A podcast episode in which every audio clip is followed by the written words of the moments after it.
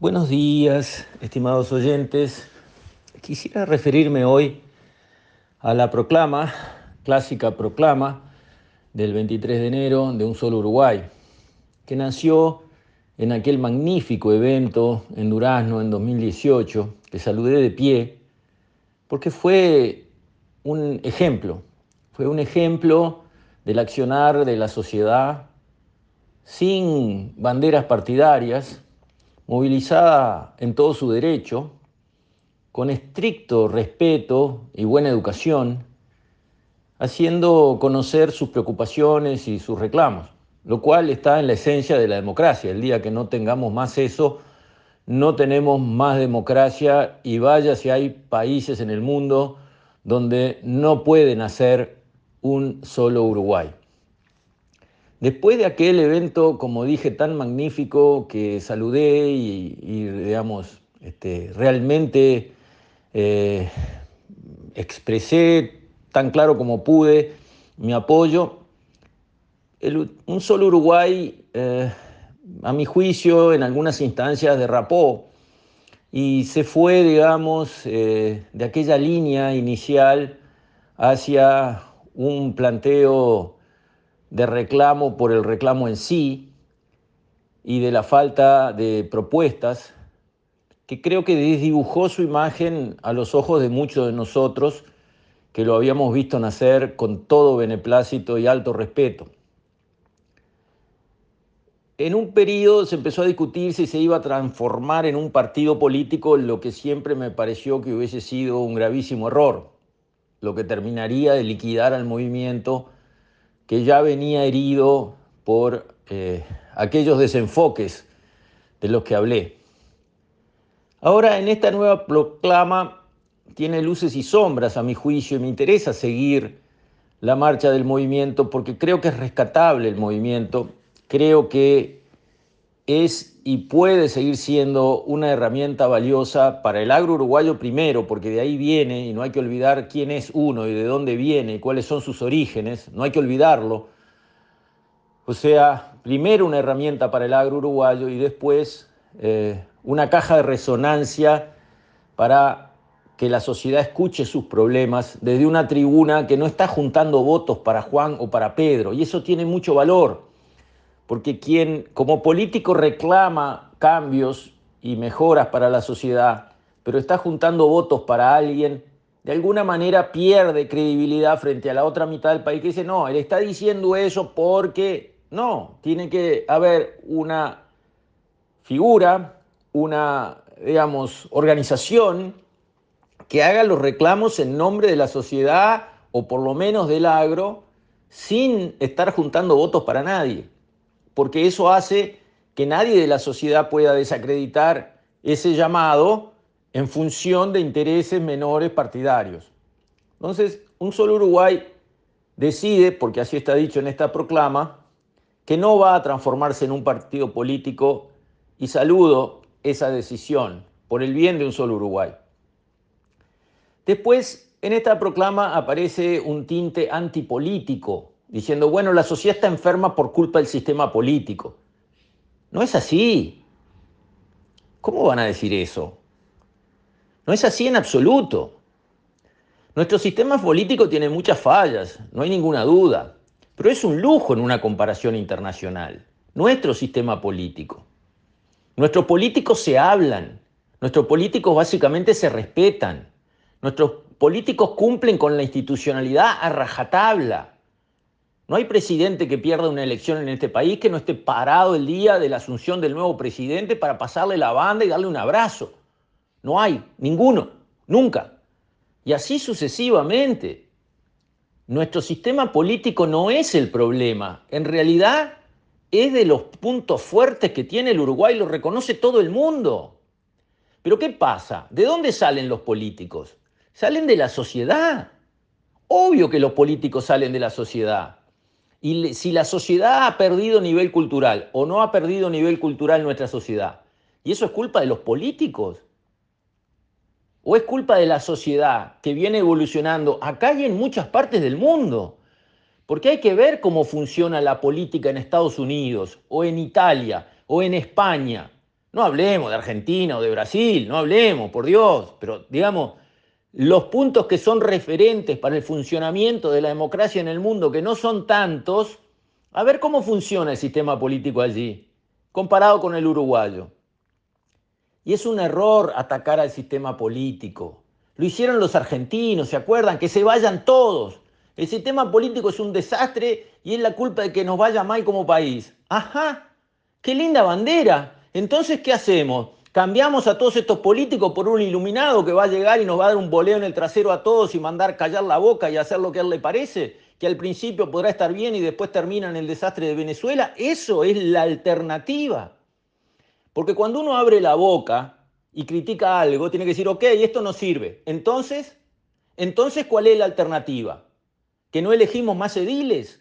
Y claro que elegimos ediles. ¿Y de dónde salen los ediles? Del pueblo ¿Y cómo está el pueblo? Y cada vez menos culto, menos educado, menos tolerante.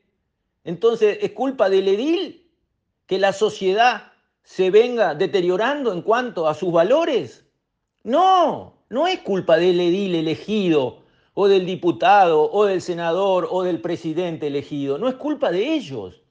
La sociedad ha encarado un proceso de deterioro de sus valores, ya no se respeta como antes a los mayores, no se respeta la autoridad, no se respeta el trabajo, la educación que se da en las casas primero, porque no hay que hacerse el vivo y señalar a la escuela pública como el origen de todos los males. La cosa empieza en las casas, porque el que no educa a su hijo en su casa después no tiene que reclamarle a la maestra que no hizo tal o cual cosa y el chiquilín llegó como un forajido a la escuela. ¿O no es así como están sucediendo las cosas?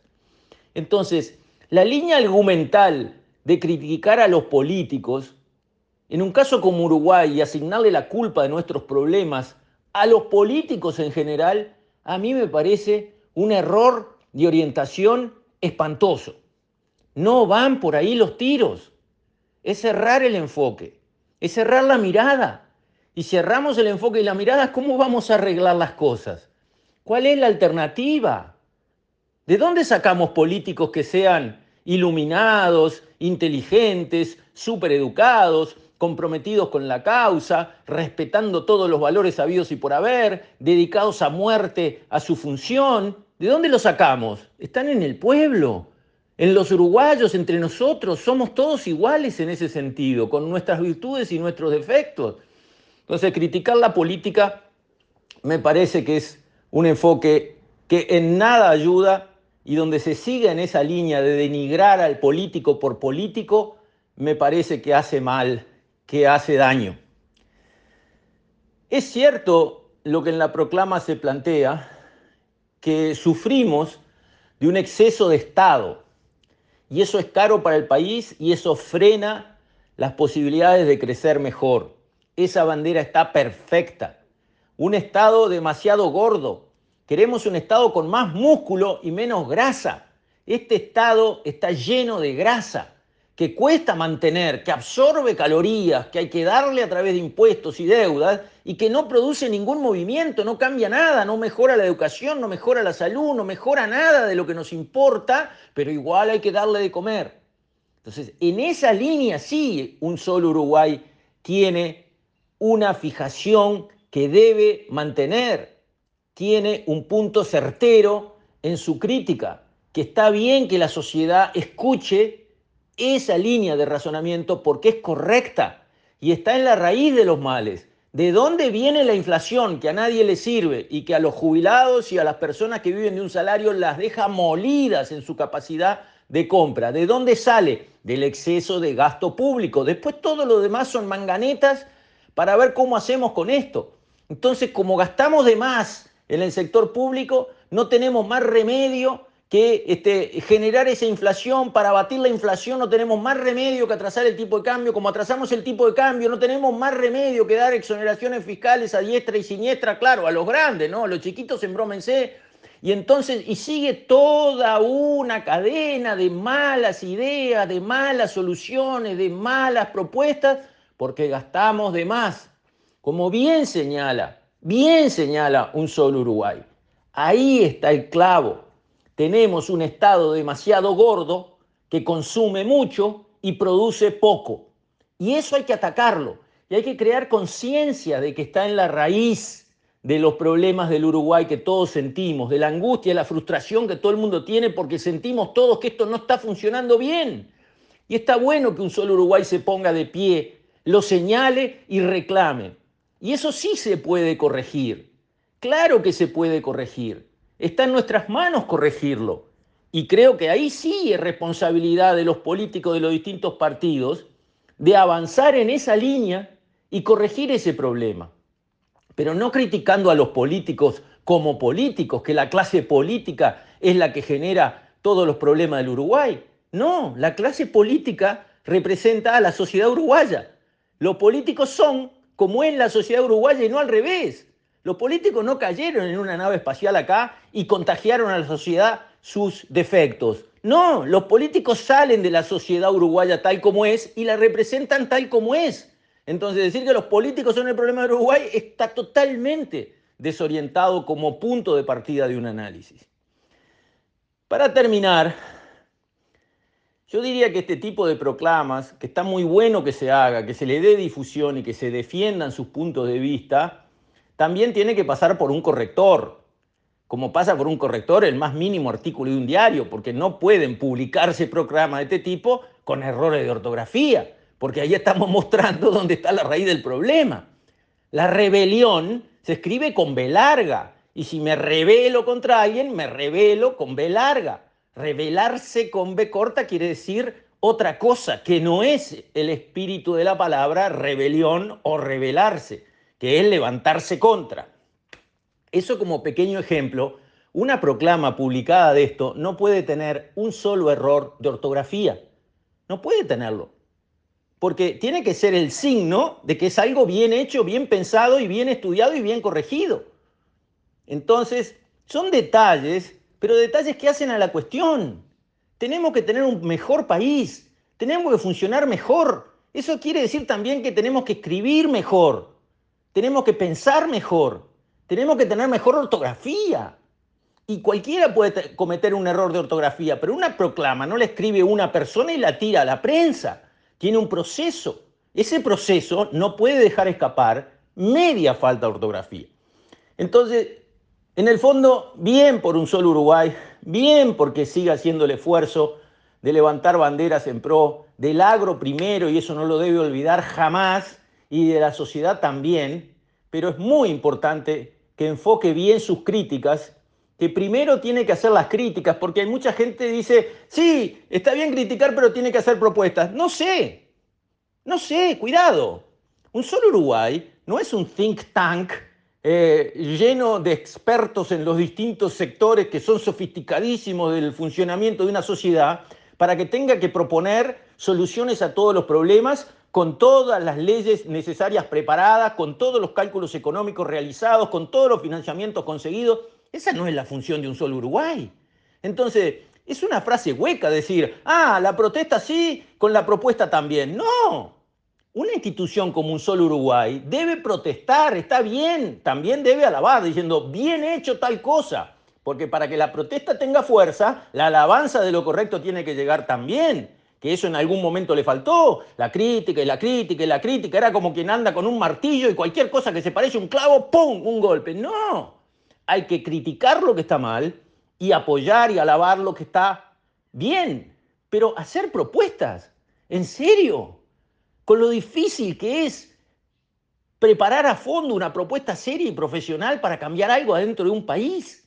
Eso es el trabajo de un solo Uruguay, que es un conjunto de ciudadanos que no tienen las especializaciones del caso ni están pagados para dedicarle miles de horas que hay que dedicar para estudiar a fondo algo. No, yo no lo veo así. Un solo Uruguay tiene que levantar banderas, banderas importantes para el país y defenderlas. Pero propuestas, para eso están los ministerios, para eso están los cuadros técnicos de los partidos políticos que trabajan cinco años, para eso están los think tanks, los tanques de, razón, de pensamiento, digamos, esas organizaciones como seres que se pasan décadas con expertos en todas las áreas estudiando los problemas, esos tienen que hacer las propuestas. Un solo Uruguay, si hace alguna propuesta, es una propuesta de café. Nos juntamos, tomamos una y hablamos de arreglar el país. No, eso no es lo que se necesita, ni es lo que puede hacer con profesionalismo una organización con un solo Uruguay. Y eso no quiere decir que un solo Uruguay no sea importante. Tiene que levantar banderas. Esa es su función. Las propuestas las tienen que hacer otros, no se confundan. Porque si no, yo no puedo protestar si no traigo una propuesta en la mano. ¿Y eso? Yo me tengo que ocupar de hacer propuestas de todo lo que hay que arreglar en este país. ¿Yo? No, no funciona así un mundo profesional y serio. Entonces, bien por un solo Uruguay, que siga en la, en la Troya, que siga haciendo el esfuerzo, pero que ajuste y afine su manera de actuar. Y con esto, estimados oyentes, me despido. Hasta la próxima, si Dios quiere.